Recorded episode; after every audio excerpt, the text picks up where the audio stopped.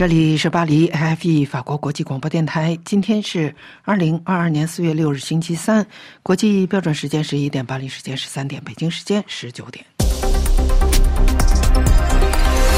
本次新闻由古力为您编播，导播是阿特亚呢。首先，请听新闻内容提要。乌克兰西部城市利沃夫附近传出爆炸声，基辅旁边两个镇又有十二人死于炮击。教皇方济各首次谴责乌克兰布查屠杀事件，并亲吻来自当地的一面乌克兰国旗。美媒透露，捷克开始向乌克兰送去苏式坦克。荷兰政府宣布冻结十四个俄罗斯游艇。为了对抗俄罗斯的错误说法，美国情报界带头快速解密俄乌战争情报。华盛顿批准新的对台湾军售计划。王毅与加拿大外长通话，强调尊重彼此核心利益，处理好台湾问题。欧盟高级外交代表介绍欧洲峰会，形容犹如一场聋子对话。中方拒谈乌克兰问题。中国每日病例超过两万例。批评推特不尊重言论自由。马斯克投资三十亿美元入股推特，成为最大股东。请听新闻详细内容。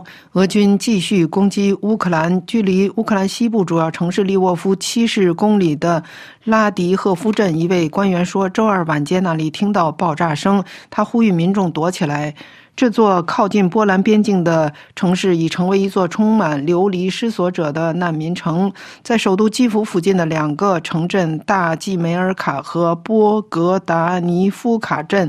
遭到了俄军的炮击，已知有十二人死亡。在顿巴斯，北约秘书长称，俄罗斯正在加强对整个顿巴斯的控制，并建立通往克里米亚的路桥。在马里乌波尔，该市的市长博伊琴科说，当地恶劣的情况已超过了人道主义灾难的阶段。他说，仍被困困在该地的十二万居民的情况已经到了无法忍受的程度。教皇方济各周三在提到乌克兰布查大屠杀时，谴责了在乌克兰境内发生的越来越可怕的残暴行为。他并亲吻了一面来自布查这座殉难城市的乌克兰国旗。教皇在梵蒂冈每周一次的总听证会结束时说：“最近关于乌克兰战争的新闻证明了新的暴行，比如布查的大屠杀。这是对平民妇女和手无寸铁的儿童犯下的越来越可怕的残酷行为。”在保罗六世大厅里，教皇面对数千名信众，展开一面乌克兰的国旗。他在现场的一些乌克兰儿童面前宣布说：“这面旗子来自。”战争来自布查这个殉难的城市，然后他亲吻了这面被战斗明显染黑的乌克兰国旗。法新社说，该声明是教皇对最近俄军撤离后在首都基辅郊区布查镇发现数十具尸体的首次反应。该事件在欧洲引起了轰动，并导致一致的谴责。美国媒体透露，捷克开始向乌克兰送去苏式坦克。详情，请听安德烈的介绍。《华尔街日报》四月五日披露，捷克开始向乌克兰运送苏式坦克，同时，捷克与斯洛伐克还准备开放其军事工业设施，修理和翻新乌克兰受损的军备。捷克国防部副部长卢波米尔·梅特纳尔以及另外一位国防部高官表示，捷克已向乌克兰送去十余辆 T 七十二坦克。同时，捷克还向乌克兰送去大炮以及 BMP 一步兵快车。《华尔街日报》报道说，向乌克兰提供的这些武器由捷克政府资助以及捷克私人赞助，后者参与了捷克政府财政支持武装乌克兰的行动。该报还补充说，捷克共和国和斯洛伐克计划开放其军事工业设施，以修理和翻新受损的乌克兰军事装备。俄罗斯军队在基辅郊区布查对平民进行的惨无人道的大屠杀，引发欧美舆论爆棚。有关西方还在等什么？为什么至今还未向乌克兰提供坦克、装甲车和导弹的质疑不断。尤其在俄罗斯将重心转向攻打顿巴斯之后，一场最具破坏性和致命性的大战就在眼前。布查大屠杀是一个重要的转折点。近期，美国国家安全顾问沙利文表示，俄罗斯军队正在重新部署，集中兵力向乌克兰东部和南部部分地区发动攻势。沙利文说，莫斯科将继续向乌克兰其他地区采取空中轰炸和发射导弹，以图对乌克兰造成军事的和经济的重大损害，到处撒播恐怖。沙利文表示，美国将在未来几日向乌克兰提供更多的军事援助，提供的军火或者直接从美国运送，或者从其他国家输入乌克兰。沙利文提到的武器，正是乌克兰总统泽连斯基多次向西方索要的武器，其中之一是远程空中防御系统，包括反导弹系统，正是有效反击俄罗斯轰炸和发射导弹轰炸乌克兰城市的有效武器。另外还有炮击系统和海岸防卫系统。以上是安德烈的介绍。荷兰外长今天周三表示，荷兰实施对俄罗斯的制裁措施，已经冻结了十四艘俄罗斯游艇。游艇，请听珍妮特介绍。是的，荷兰政府今天表示，荷兰冻结了十四艘游艇。荷兰外交部长侯科斯特拉四月六日表示。荷兰海关当局已经将十四艘游艇封锁冻存在造船厂中，其中十二艘正在建造中，两艘是在维修当中。这些游艇是针对俄罗斯实施制裁锁定的目标。外交部长在给荷兰议会的一封信中说：“鉴于目前的制裁措施，这些船只目前无法交付。”转让或出口，在十二艘正在打造中的船只，包括有船身长度超过三十五米的豪华船舶。这些属于俄罗斯受益人的游船分布在荷兰五个不同的船坞打造。这是法国《费加罗报》的报道。外交部长还说，这些不是出现在欧洲制裁名单上的人，但鉴于目前的措施。这些船只目前暂时停止进行交货、转让或是出口。当局对于这些正在维修中的游艇要进入更深入的调查。荷兰外交部长指出，政府强调遵守和执行对俄罗斯的制裁措施是非常重要的。他还说，此外，荷兰还冻结了约五点一六亿欧元的相关资产。以上是珍妮特的介绍。另据消息人士透露，美国将在今天周三与欧盟和七国集团协调，通过新的对俄罗斯的制裁措施，特别包括旨在禁止向俄罗斯进行任何新的投资的条款。欧盟委员会则提议，欧盟二十七国应该停止购买占欧盟进口量百分之四十五的俄罗斯煤炭，并向俄罗斯运营的船只关闭其港口。为了对抗俄罗斯的错误说法，美国情报界带头快速解密俄乌战争情报。据《金融时报》今天报道，以美国情报机构为首的西方情报官员采取的新策略是快速解密信息，这是情报界对俄罗斯入侵乌克兰做出反应的一个突出特点。该报引述三位了解这个信息的人士透露，美国国家情报总监海因斯在美国决定开始解密更多情报方面发挥了重要作用。这是为了打击来自俄罗斯的错误说法而做出的战略努力。这有助于人们更好地了解哪些情报被送到了普京手中，哪些没有。一位美国官员说：“这项战略。”由美国国家安全委员会计划和协调，并由海因斯和中情局局长伯恩斯以及其他人执行。该报说，上周英国间谍机构负责人弗莱明爵士在坎培拉大学分享了公众很少听到的情报，包括在乌克兰的俄军士兵。士气低落，一直拒绝执行命令，破坏自己的设备，甚至意外击落自己的飞机。最近几天，美国官员分享的确凿信息表明，普京在其军队失败的规模上被误导了。五角大楼周二宣布，美国政府已经批准向台湾出售价值九千五百万美元的设备和培训服务，以维护这个亚洲岛屿的爱国者防空系统。五角大楼说，这次向台湾提供的设备和培训旨在加强其国土防御，对区域威胁起到威慑作用。法新社四月六日报道。台湾外交部对这一军售表示欢迎，并在一份单独发布的声明中表示，这一销售将使台湾能够保护自己免受北京持续军事扩张和挑衅的影响。该声明称，台湾必须充分展示其保卫自己的坚定决心，并说，我国政府将继续加强我们自己的防御系统和不对称作战的能力。台湾外交部说，这项交易应该在一个月内完成。中国外长王毅与加拿大外长通话，提到尊重彼此核心利益，处理好台湾问题。请听夏荣的介绍。据报道，王毅和加拿大外长乔利通电话时表示，中方始终从战略和长远角度看待和处理中加关系，两国关系现状不符合双方利益，加方应正视问题，同中方相向而行，并提出尊重彼此核心利益，不给中加关系设置新的障碍。爱以及坚持独立自主、排除不必要的外部干扰等意见。中国外交部网站周三凌晨新闻稿引述王毅话称：“一个中国原则是中加关系的政治基础。如果台湾问题处理不好，中加关系就会遭到根本性 损害。希望加方在涉及中国核心利益我的问题上采取正确的态度和立场。”他指出，加方应该积极客观看待中国，奉行稳健务实的对华政策。中加没有历史纠葛，也没有现实利害冲突。希望加方本着互利共赢的目标，多做有利于增进相互信任、促进双边关系的实事。中加关系因为孟晚舟事件严重受挫。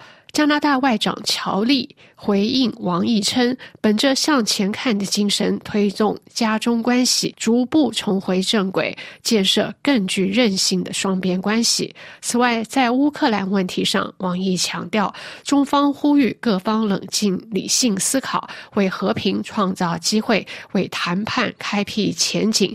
以上是夏荣的介绍。欧盟外交安全政策高级代表博雷利。四月五日周二晚间，向欧洲议会介绍四月一日举行的欧中峰会。他将欧盟领导人与中国国家主席习近平的峰会形容为一场聋子对话，并对中国是否愿意为结束乌克兰战争所提供合作表示怀疑。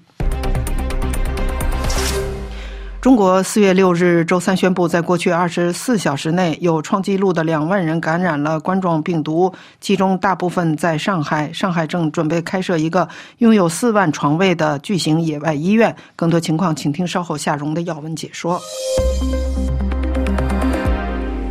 批评推特不尊重言论自由，马斯克出资三十亿美元入股，请听王山的报道。推特周二宣布，世界首富马斯克将加入该公司董事会。就在前一天，马斯克斥资三十亿美元购买了推特百分之九点二的股票，成为推特最大股东。但马斯克在二零二四年之前只能担任推特的二级董事，这在技术上阻止了他完全控制董事会。尽管如此，一些分析人士预计。马斯克将在推特拥有相当大的影响力，因为他是深度推特用户，在该平台上拥有八千零五十万粉丝。就在此前不久，马斯克曾公开批评推特的政策，认为该公司不尊重言论自由。马斯克的加入很快得到一些保守派人士的支持。他们认为推特对他们进行了不公平的审查，并呼吁推特将前总统特朗普从该平台上解禁。三月二十五日，马斯克在推特上发布一项民意调查，称言论自由对于民主运作至关重要。你认为推特严格遵守这一原则吗？保守派电台主持人塞克斯顿当时在推特上写道。买推特或者建另一个推特，把国家从这些神经质的硅谷自由派手中解救出来。不得委实证券公司分析师艾弗斯在报告中写道：“我们预期马斯克这些被动持股只是和推特董事会及管理团队广泛对话的开始，可能终究会带来主动持股。”以上是法广驻旧金山特约记者王山发来的报道。各位正在收听的是 iHF 法国国际广播电台，我们是在巴黎向各位播音。本次新闻节目播报完了。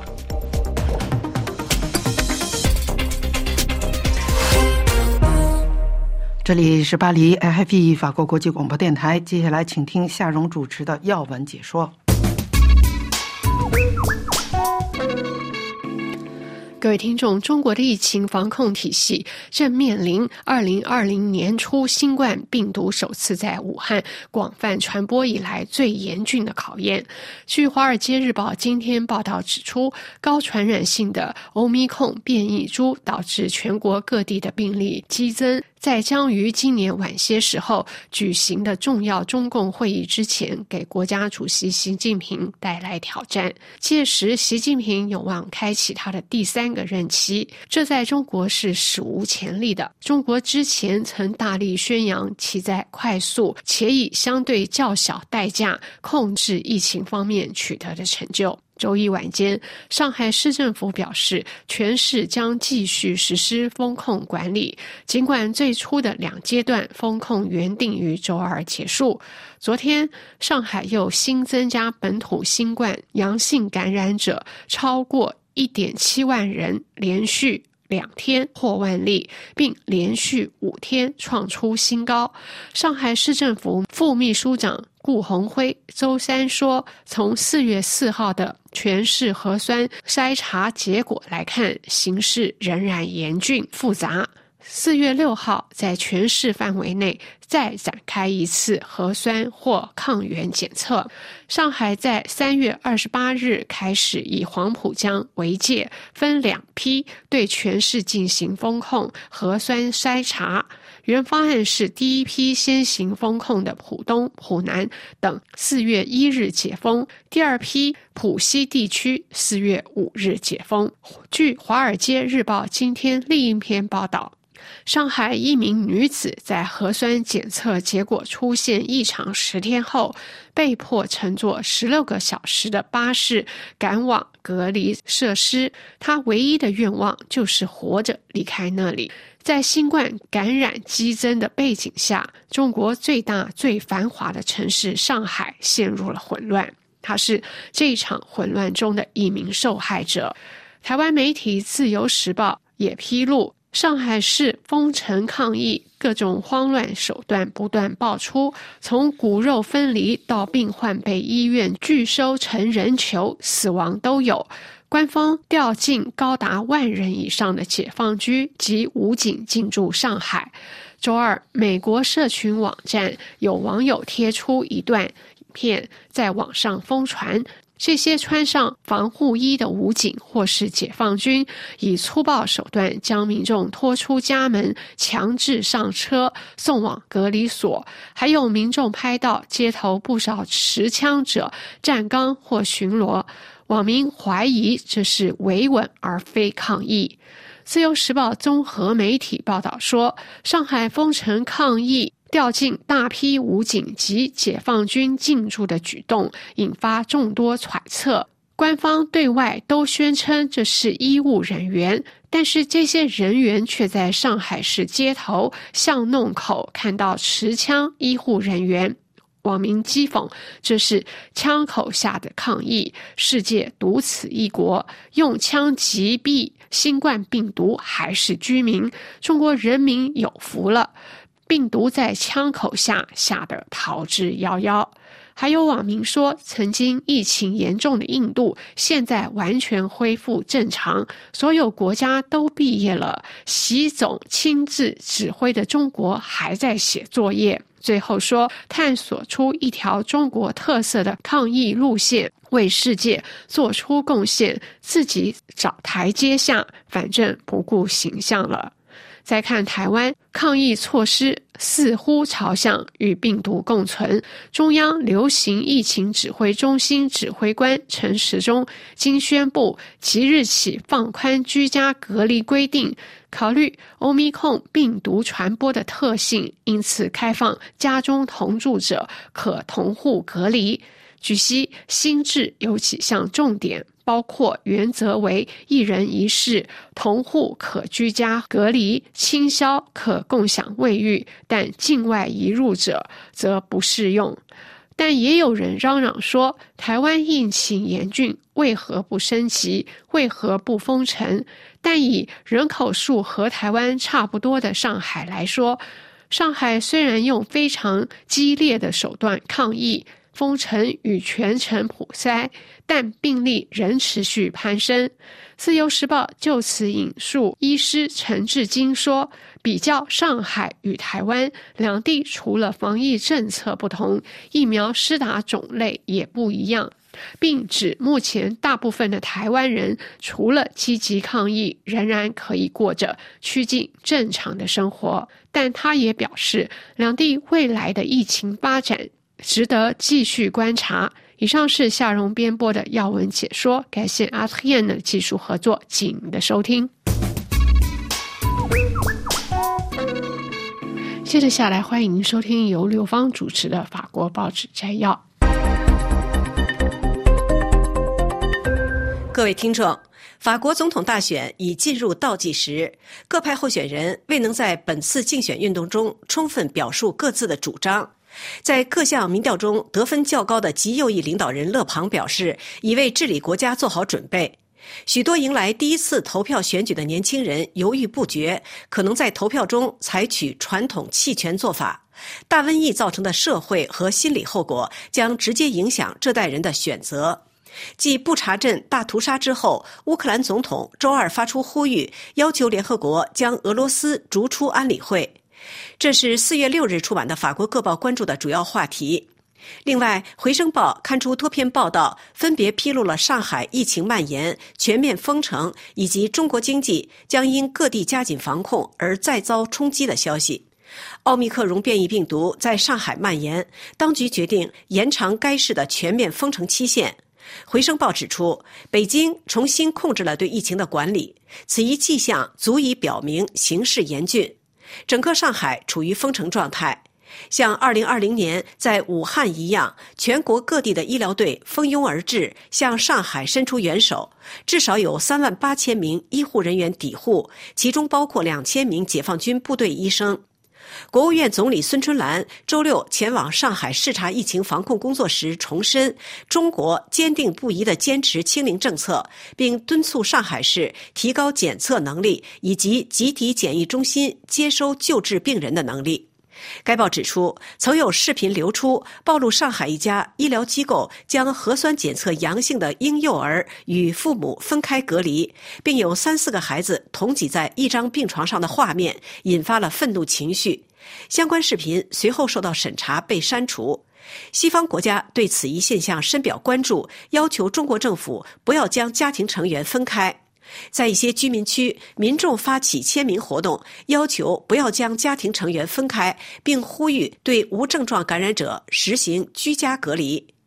美国芝加哥大学政治学教授杨大力周日在推特上表示，当初武汉封城没有遇到社会阻力，而如今在上海，社会阻力显而易见。上海市建委一名负责人周二表示，上海疫情防控正处于最困难、最关键的阶段。报道指出，对两千六百万人实施可能持续数周的封城管理的做法史无前例，即使是在中国，在临近城市苏州发现的奥密克戎新的变体，进一步增加了压力，整个供应链更加压力重重。每天从黎明开始，在家禁足的市民便涌入网上超市，物品迅速枯竭，而送货人手又奇缺，各种订单难以迅速完成。回声报在另外一篇报道中指出，习近平曾承诺尽量减少他所推行的病毒清零政策对经济和社会产生的影响。然而，上海的封城给当局带来了愈发严峻的挑战。作为中国经济规模最大的城市，上海市国民生产总值约占全国国民生产总值的百分之三点八。上海是许多跨国公司总部所在地，是中国主要金融中心，也是世界上最大的港口城市之一。这次封城严重打击了各企业，尤其是那些依赖于家庭消费的企业。实际上，在封城之前，各购物中心、餐馆、商店就已出现门可罗雀的冷清场面，因为许多人已经开始被迫待在家中。随着奥密克戎变异病毒在全国范围蔓延，经济冲击将更加严重。法国外贸银行在最近的一份报告中指出，上个月病毒的快速传播导致深圳、东莞、长春、吉林、唐山实施大规模封锁，加上目前的上海，约占全国国民生产总值的百分之九。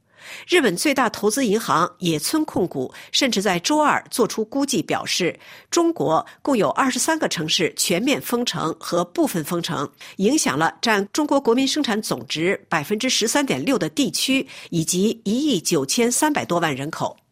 北京此前设定的国民生产总值百分之五点五的增长目标岌岌可危。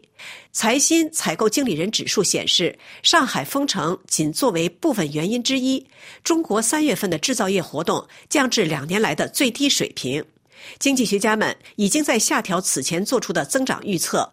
香港中文大学的一些学者认为，中国的封城措施每个月至少耗费四百六十亿美元，约占国民生产总值的百分之三点一。如果更多城市加紧限制措施，影响将可翻倍。瑞银则表示，全国范围持续性的封城可能导致今年的增长率降至百分之四。各位听众，以上是本台今天的法国报纸摘要节目，由刘芳选播，感谢收听。现在又到了本台特约记者专栏节目时间，我们播出的是由楚良一主持的东京专栏。制裁俄罗斯。日本总会给日俄关系留一条活路。在俄罗斯入侵乌克兰以后，日本参加了七国集团等对俄罗斯所实行的制裁，也单独实行了一系列对俄罗斯的制裁。但是，日本首相岸田文雄在三月三十一日的众院全体会议上明确表示，不会退出日本参与的位于俄罗。斯远东萨哈林的石油天然气开发项目萨哈林二号，而日本经济产业大臣秋生田光一在四月一日阁僚会议后的记者会上表示，日本不会退出俄罗斯远东地区萨哈林岛的石油天然气开发项目萨哈林一号。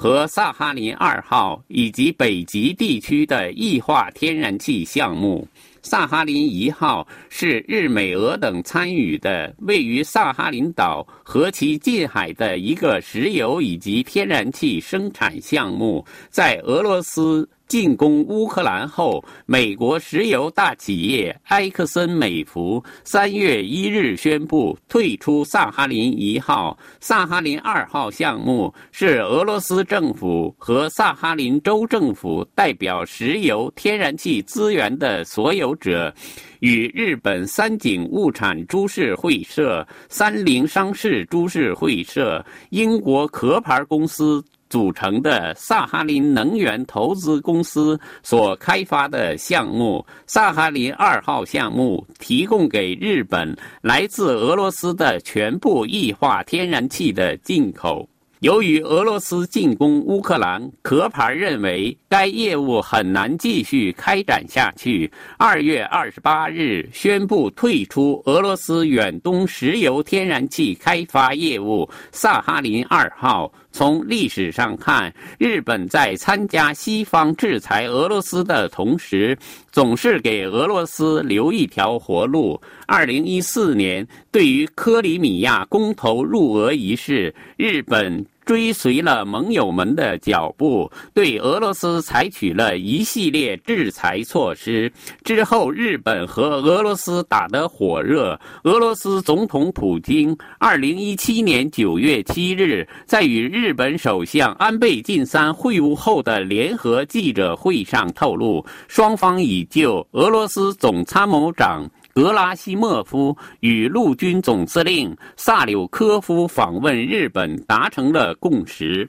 当时，俄军武官最高领导人格拉西莫夫是欧盟鉴于乌克兰局势，自二零一四年起禁止进入欧盟境内的制裁对象之一。在对待制裁俄罗斯的问题上，日本其实一直没有和欧美保持一致。由于地缘政治学上的因素，日本总是不希望和俄罗斯的关系搞得太僵，也担心如果英美和日本都撤出俄罗斯能源开发工程，中国会乘虚而入，和俄罗斯的关系更加紧密，日本地缘政治学上的地位就会更加险恶。因此，日本在参加欧美制裁俄罗斯的同时，总给俄罗斯和日俄关系留一条活路。以上东京专栏由法广特约记者楚良一转播。进入本台后半段的节目之前，现在我们为您重播今天新闻的主要内容。乌克兰西部城市利沃夫附近传出爆炸声，基辅旁两个镇又有十二人死于炮击。教皇方济各首次谴责乌克兰布查屠杀事件。美国媒体透露，捷克开始向乌克兰送去苏式坦克。荷兰政府宣布冻结了十四艘俄罗斯游艇。为了对抗俄罗斯的错误说法，美国情报界带头快速解密俄乌战争情报。华盛顿批准新的对台湾军售计划。中国外长王毅与加拿大外长通话，强调尊重彼此核心利益，处理好台湾问题。欧盟高级外交代表介绍欧洲峰会犹如一场聋子对话。中国每日。新冠病例超过两万例，批评推特不尊重言论自由。马克思投资三十亿美元入股，成为推特最大股东。现在欢迎您收听由瑞迪主持的《今日经济》。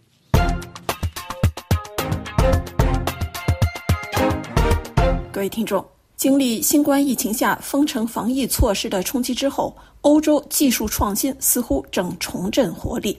根据欧洲专利局四月四日公布的数据，二零二一年该机构总共收到十八万八千六百项专利申请，同比增长百分之四点五。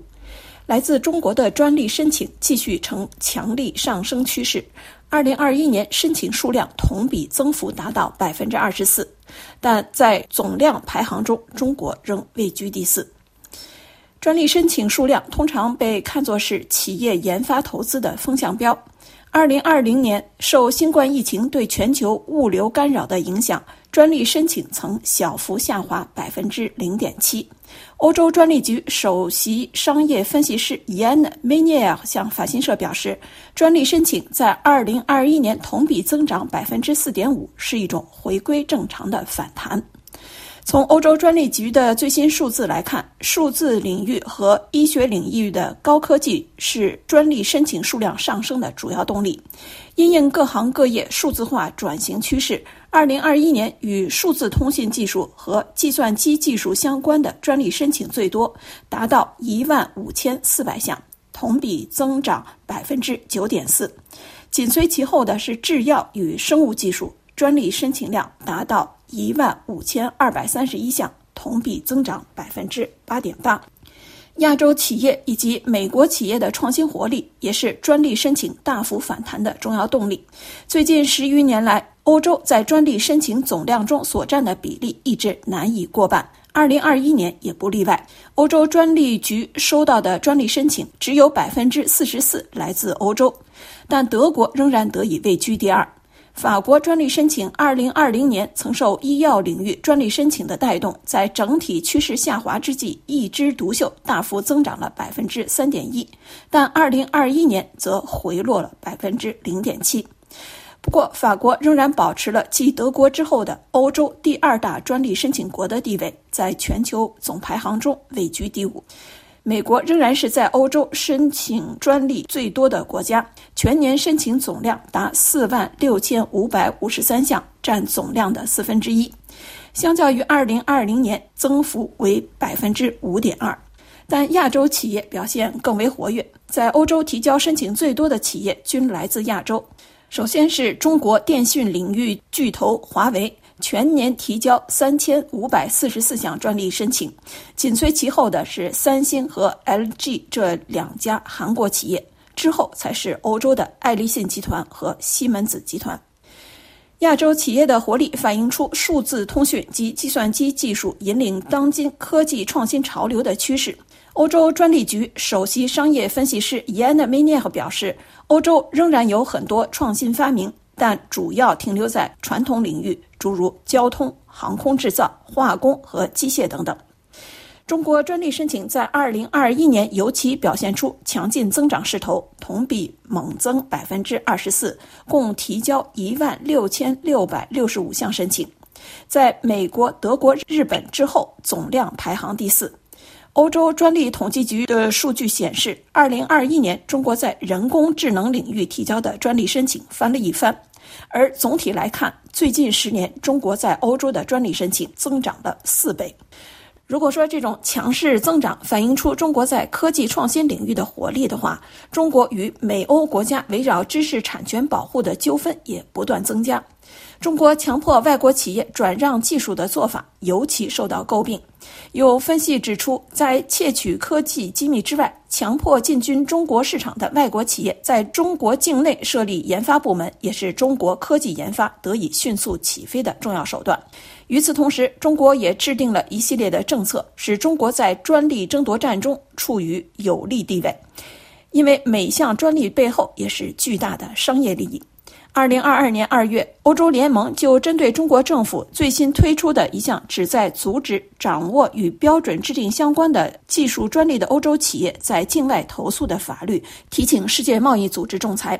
这些与标准制定相关的技术，指的是例如智能手机。五 G 通讯技术等影响某些产品生产的国际标准制定的专利，在过去，欧洲企业与中国制造商发生分歧时，可以向欧洲法院投诉，并通常可以胜诉。但2020年8月起，中国最高法院允许中国法院发布禁诉令，阻止企业在境外法院投诉，否则将处以罚款。而且，境外法院的裁决也被视为无效。但中国法院判处的罚金通常低于欧洲法院通常判例的两倍。芬兰诺基亚集团及瑞典爱立信集团都曾深受其害。爱立信集团认为，他们应得的专利收益每季度损失在一亿到一亿五千万欧元之间。欧盟认为，欧洲企业因此被迫以低于市场的价格向中方企业让出版权，并因此而面对对自己不利的竞争。欧盟因此要求世贸组织就侵犯知识产权展开磋商。如果六十天内无法达成共识，欧盟将可以要求世贸组织作出裁决。以上是今日经济。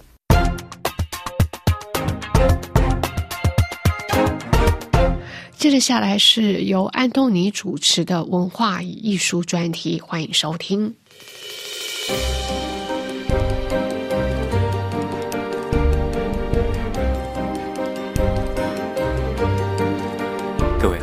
收听文化艺术。在今天的节目里边，我们要向您介绍作家塞万提斯。据推测，塞万提斯他出生在马德里附近的埃纳雷斯堡，父亲叫罗德里格·德·塞万提斯，是科尔多瓦人和加利西亚人的后代。父亲是一位外科医生，这在当时是一种更相当于现在的护理员之类的职业。一五五一年左右，塞万提斯一家人搬到了巴利亚多利德。由于债务缠身，在很长一段时间里，他们的日子过得很拮据，财产也被查封。一五五六年，塞万提斯的父亲前往科尔多巴，继承了胡安·塞万提斯，也就是他的爷爷的遗产，从此摆脱了债权人的纠缠。一五六六年，塞万提斯移居马德里，他进了比利亚学院，由语法教授胡安·洛佩兹·德沃约斯指导他。一五七零年，萨万提斯开始追随相识于马德里的红衣主教阿克夸维瓦，作家先是跟着红衣主教去了巴勒莫、米兰、佛罗伦萨、威尼斯、帕尔马和费拉拉，之后他离开了红衣主教，入伍当兵了，被编入船长乌尔比纳的连队。一五七一年十月七号，塞万提斯作为由西班牙国王菲利二世的弟弟唐胡安德奥斯特利亚所领导的基督海军的一员。参加了勒班陀战役。八年以后的一项官方报告这样写道：在这场战争中，萨万提斯发着高烧，状态很差。连长和战友告诉他：“你的情况很糟糕，应该好好躺在帆船的房间里。”萨万提斯指责说：“你们说什么呢？我没有尽到我应尽的义务。与其当怕死鬼，倒宁愿为了上帝和国王而战死。”他就这样和战友们一起，像连长所命令的那样，在这场战斗中和土耳其人搏斗着。战斗结束以后，胡安将军了解到了他的英勇表现，给了他额外四个金币。在这场战役中，他的胸部和手部两处受伤，他的左手从此残疾了。塞万提斯对于参加了勒班陀之战非常的骄傲。这对他来说，就像他在《堂吉诃德》第二部分的序言中所写的那样，这是几个世纪以来的人、当代的人乃至未来的人所看到或者遇见的最崇高的事情。一五七五年九月二十六号，在塞万提斯乘坐帆船“太阳号”从那不勒斯回西班牙的途中，一列由阿尔纳托·马米指挥的土耳其小船队。俘虏了米格尔·塞万提斯和他的兄弟罗德里格，他们被俘后被送到了阿尔及尔。塞万提斯沦为希腊叛徒达利马米的奴隶。俘虏他们的人在他的身上找到了唐胡安德奥斯特利亚和塞萨侯爵的推荐信，这让他们觉得塞万提斯是一个非常重要的人物，他们会通过他得到一大笔赎金。他们向他索要五百个古金币，以换取自由。在长达五年的囚禁中，意志坚定的塞万提斯曾经四次尝试着逃跑。第一次逃亡的失败是由于本应把塞万提斯和他的同伴们带往奥米的穆斯林，在行程的一开始就抛弃了他们，他们不得不回到监视比以前更严密的阿尔及尔。与此同时，塞万提斯的母亲筹到了所需要的金币，希望能够赎回两个儿子。一五七七年，双方达成协议，但是那些钱并不够赎回他们两个人。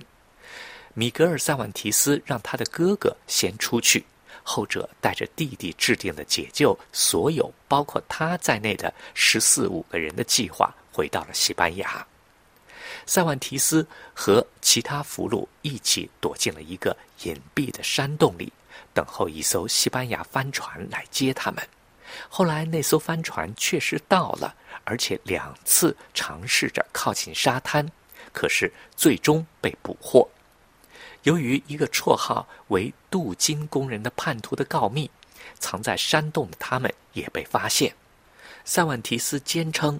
他是策划逃走并引导同伴的唯一的一个人。阿尔及尔的国王阿藏巴哈将他绑上了锁链，关进监狱里五个月。第三次，塞万提斯计划最终从陆路抵达奥兰。他托一个穆斯林亲信给那儿的将军马丁德科尔多巴捎去了几封信，向他解释整个计划，并且寻求帮助。没有想到的是，信使反而被监禁，信因此曝光。这些信表明了这一切正是由塞万提斯所策划，他因此被判两千下棒打。不过，由于很多人替他说情，最终没有行刑。最后一次逃跑得以实施，要感谢阿尔及尔的一位瓦伦西亚商人给他的一笔钱。塞万提斯用它买到了一艘足以容纳七十个俘虏的快速帆船。当时一切问题就要解决的时候，其中一位本应该被释放的前多米尼克医生胡安·布朗克德巴斯向阿藏巴哈泄露了整个计划。这个背叛者得到了一个金币和一个奶黄色花瓶作为奖赏，塞万提斯则被阿藏巴哈转到了一个位于他宫殿的更加安全的监狱。后来又决定把他送到一个几乎无法逃跑的地方——君士坦丁堡。这一次，塞万提斯又承担了全部责任。一五八零年五月，修道士安东尼奥·德拉贝亚和胡安·希尔抵达阿尔及尔，他们致力于释放俘虏。胡安·吉尔希望以仅有的三百个金币赎回塞万提斯。但是对方坚持要五百个金币，胡安奔波于基督商人之间筹集他缺的钱。当他筹到所有钱时，塞万提斯已经戴着手铐脚链，坐在被送往君士坦丁堡的船上了。靠着这五百个金币，塞万提斯于一五八零年九月十九号被释放。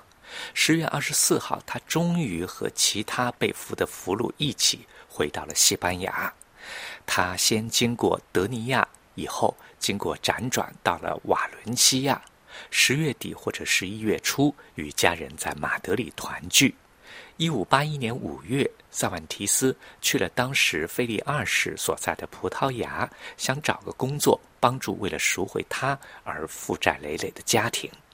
因为他对于北非文化习俗很熟悉，所以被安排在了。奥兰秘密委员会，这份工作为他挣得了五十个金币。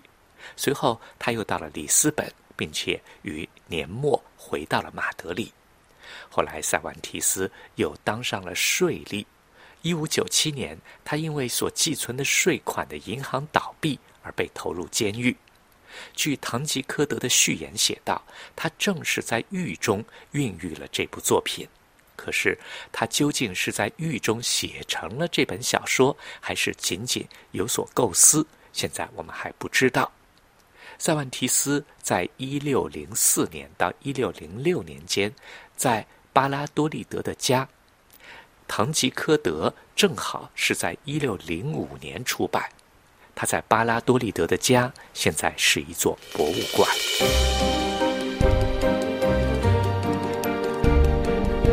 好的，各位，以上听到的是文化艺术，向您介绍了作家萨万提斯。感谢您的收听，再会。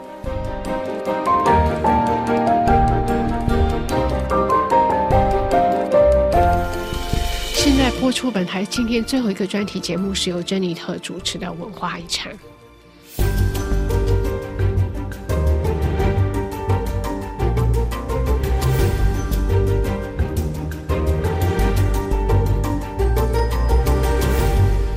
各位听众，今天要为大家介绍的是一个在巴黎原本不太为人所知的一栋古老建筑物的门，叫做伯特莱斯门 b o t r l i s 在巴黎黑马区的中心第四区，也就是一个于十七世纪打造、可说被遗忘废弃的大门，古代算是个侧门吧。话虽这么说，但这个门的本身是并不值得我们特地穿越整个巴黎去发现它的。然而，随着时间的推移，如果你走过巴黎第四区的马赫区，这个古代的遗迹已经成为了一种真正勾起人好奇心，可以推动民众走进观看并认识它。这个大门位于巴黎第四区，是。黑马区随时可见的迷人小街之一，在狭窄安静、两旁是小商店、优雅的建筑物这个地区，自1965年以来，它一直保留着吸引所有路人都会对他感到好奇的这么一座17世纪豪宅的闲置废弃的大门。提供给路人唯一的线索，就是在他山形的墙上难以辨认的字眼。Hotel 的 Jean-Louis Raoul 字样，这是由一名工业文件制造商 Jean-Louis 拉乌尔于1810年购买了这座豪宅。这座豪宅的历史要追溯到17世纪初，由保罗·阿迪尔打造的。阿迪尔在法国国王亨利三世时代任职服务后，继续担任王室继承人亨利四世的顾问。一九五九年，有一份建筑许可证被提交出来了，建筑内容就预定把这个原先的拉乌尔旅馆改建打造成七十八套住房公寓住房。这个特别的旅馆被拆毁了，但它的门却一直被保留未拆。负责马赫区的发展及法国建筑事务的建筑师拉普拉德请求保护这扇大门。这个旅馆的改建工程于一九六五年完成，也保留了这个位于人行道边缘旧建筑的遗迹，但却未将其列入历史古迹保护的名单内。这个有关拉乌尔先生后代的所有权，就在完工日期后成为多个紧张局势下的主题。它同时也充分见证了，在法国要保存维护文化遗产。的困难度。事实上，因这些继承人不想挑起设计这扇门所需要的翻新工程的责任和金钱，并提出以象征性的一欧元将其出售给位于这一个条街，就是灰波特利斯的六号的那些公寓的共同屋主们，但却遭到了这些现代公寓屋主的拒绝，因为它的维修费用花费可不小。而巴黎市政府也表示不希望买下它，再次提出因为维修成本太高的理由。总而言之，结果是没有任何人、任何单位，无论是市政府或者是这个家庭那些遗产继承人的后代，都不想负责整修保留这个古老建筑物遗迹的责任。那么，在这种情况下，究竟我们还有多久能在马赫区？中心继续看到这扇令人好奇的建筑门——伯特莱利斯门呢？最后，请大家注意的是，在这扇伯特莱利斯门的左侧，你可以看到一个大时钟。在这个哈乌勒酒店被拆除的过程中，它也被拆下来，并重新安装在新的建筑物的正面。这也是一件属于非常需要修复的法国历史文物遗产的古董。各位听众，以上节目是由珍妮特为您主持的，感谢法国同事阿德里安娜的技术合作，同时更感谢您忠实的收听，我们下次节目再会。现在我们最后一次为您重播今天新闻的主要内容。乌克兰西部城市利沃夫附近传出爆炸声，基辅旁两个镇又有十二人死于炮击。教皇方济各首次谴责乌克兰布查屠杀事件。美国媒体透露，捷克开始向乌克兰送去苏式坦克。荷兰政府宣布冻结十四艘俄罗斯游艇。为了对抗俄罗斯的错误说法，美国情报界带头快速解密俄乌战争情报。华盛顿批准新的对台湾军售计划。中国外长王毅与加拿大外长通话，强调尊重彼此核心利益，处理好台湾问题。欧盟高级外交代表介绍，欧洲峰会犹如一场聋子对话，中方剧团。乌克兰问题，中国每日新冠确诊病例超过两万例。这里是巴黎，您收听的是 AFB 法国国际广播电台。本台对亚洲晚间十九点开播的华语节目即将结束。本次节目由鼓励编辑播报新闻夏荣为您主持，感谢阿天的技术合作，也谢谢您的忠实收听。接着下来，我们将播出本台的法语教学课程《巴雷乌巴黎》第三课，来要祝您晚安，下次空中再会。Parlez-vous Paris? Parlez-vous Paris? Parlez-vous Paris? Bonjour, je m'appelle Nabil, j'ai 32 ans, je viens du Maroc. Ça fait un an et demi que je suis en France et en fait, quand j'étais au Maroc, j'ai travaillé dans l'hôtellerie de luxe. Je connais les grandes chaînes, mais j'aimerais savoir quel type d'hôtel on peut trouver à Paris. Nabil 来自摩洛哥，已经在巴黎居住了一年半。他是职业酒店前台接待，他一直很想对巴黎的酒店种类有更多的了解。Bonjour Nabil. Bonjour. Tu vas bien Oui, et vous Très bien. Je crois qu'on peut se tutoyer. Oui, bien sûr.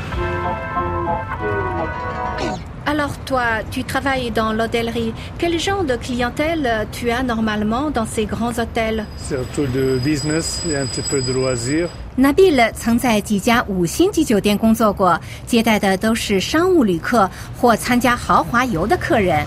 Dis-moi, est-ce que tu connais les petits hôtels pour les familles Je pense qu'il y en a plein, mais je ne connais pas. 他对做普通游客生意的巴黎酒店一无所知，那就让我们去一趟巴黎旅游署 L'Office du Tourisme，就在巴黎歌剧院附近。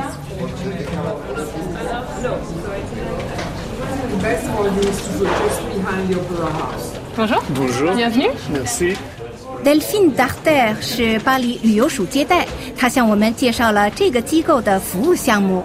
À l'accueil, notre euh, rôle principal, c'est d'informer, de renseigner le visiteur quand il vient à Paris. Et aussi, on lui propose euh, des billets touristiques dans les musées pour faire des visites euh, de la ville en bus, en bateau, pour faciliter son séjour à Paris. Et on propose aussi de réserver des hôtels suivant la disponibilité du moment par le biais de notre centrale de réservation. 在这里，他们向游客提供旅游信息，出售景点门票，通过中央预订系统 Centrale de Réservation 帮 游客预订酒店。 Combien de touristes s'adressent à vous par an Nous avons accueilli euh, l'année dernière près de 600 000 visiteurs dans nos bureaux permanents. D'accord. Et l'origine euh, des touristes Nous recevons beaucoup d'Américains, beaucoup de Japonais, des Allemands aussi et une majorité aussi de visiteurs français. 旅游署去年接待游客六十万人次，有美国人、日本人、德国人，还有法国本土游客 des touristes français。Je voudrais savoir si ce sont de clientèle de loisirs ou de business. Nous, dans nos bureaux d'accueil, nous accueillons principalement de la clientèle de loisirs, des individuels qui viennent découvrir Paris euh, pendant leur temps libre, pendant leurs vacances. 巴黎是全球观光客的首选地之一，其中商务旅游 （tourisme d'affaires） 占酒店预订的百分之四十三。不过，来旅游署咨询的人大多是休闲度假客 （une clientèle de loisirs）。 Quel type d'hébergement vous proposez Dans nos bureaux, nous proposons la réservation d'hôtels, mais il existe aussi les auberges de jeunesse, il existe aussi les chambres chez l'habitant, les locations de meublés saisonniers, les échanges d'appartements aussi. 巴黎向游客提供的住宿种类很多，有青年旅社 （auberge de jeunesse）、家庭接待房 （chambre chez l'habitant）、季节性度假房 （location saisonnière）、旅游换房 （échange d'appartement）。Vous pouvez m'expliquer le système de classement à Paris des hôtels? Alors à Paris, les hôtels sont classés de 1 à 5 étoiles, euh, suivant les critères et les services que chacun propose. Et si l'hôtel propose Internet, le type de la literie, euh, les sanitaires dans la chambre ou pas, la superficie de la chambre, le téléphone, cela leur attribue euh, un voire plusieurs points pour définir le classement par l'étoile. 服务的种类和舒适度是评定酒店星级的标准，比如床的种类 la literie，浴室种类是带浴缸的浴室 la salle de bain，还是简单的冲凉房 douche individuelle，是否有网络 WiFi 和电话等等。Ici à Paris, en fonction de quartier, quel type d'hôtel on peut trouver Tout dépend du quartier dans lequel on veut séjourner. Euh, Près d'ici, à Opéra, il y a beaucoup d'hôtels 3 étoiles, 4 étoiles. Euh, sur les Champs-Élysées, ça sera plus de l'hôtellerie 4 étoiles, 4 étoiles luxe, même voire 5 étoiles avec les grands palaces parisiens. 每个街区有每个街区的酒店类型，如歌剧院区集中了很多三四星级酒店， 香榭丽舍大道周边集中了很多五星级和豪华酒店。 Et puis autour des gares, on peut trouver des hôtels 2 étoiles, 3 étoiles, euh, qui ont un tarif un petit peu euh, plus euh, abordable pour la majorité des visiteurs. 不过在火车站附近，我们能找到两三星级相对便宜的酒店。Alors Nabil, là on voit des clients qui sont en train de réserver des chambres. Tu ne trouves pas ça étrange qu'ils n'aient pas prévu à l'avance leur séjour à Paris Oui, bien sûr, mais parfois il n'y a pas des offres qui sont intéressantes sur Internet. Et ils ont essayé de trouver quelque chose sur place qui est vraiment moins cher. 这些游客看来没有提前预订酒店。拿比说，有时酒店会推出当晚特价房，那就让我们去碰碰运气吧。